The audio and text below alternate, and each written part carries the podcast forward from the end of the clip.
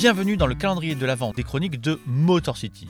Pendant tout le mois de décembre, ce sont les auditeurs du podcast qui viennent nous raconter pourquoi ils aiment cette franchise des Pistons, qu'ils soient fans de longue date ou qu'ils aient juste une affection particulière pour cette équipe.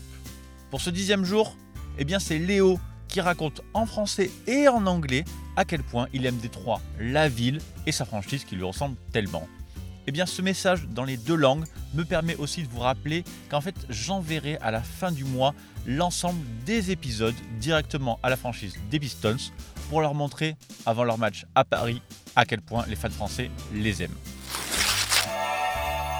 Je regarde l'NBA depuis quelques années maintenant, mais je m'y suis seulement sérieusement mis cette saison.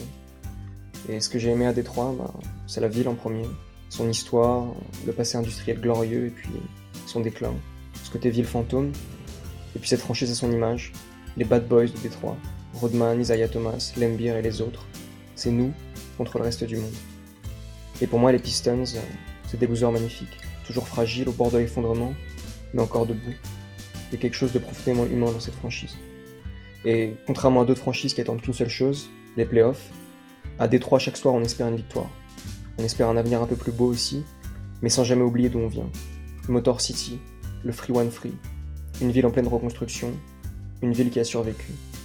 Une ville et une franchise prêtes à espérer un nouveau, un titre, une victoire, ou ce soir peut-être, simplement un beau geste de Kate qui fera lever la foule de la Little Caesars Arena. Toutes ces choses, c'est ça Détroit pour moi. I've been watching the NBA for a few years now, but I've only started watching it seriously this season. And what I loved about Detroit was the city at first, its history, that glorious industrial past, and its decline. Detroit becoming a ghost town. And of course, the franchise and its city had to look alike. The Detroit Bad Boys, Rodman, Isaiah Thomas, Lambier, and the rest of them. Detroit versus everybody. I mean, that's pretty cool, no? And to me, the Pistons are magnificent losers, always fragile, always on the verge of collapse, but standing still, fighting. And I don't know, there's something deeply human about that.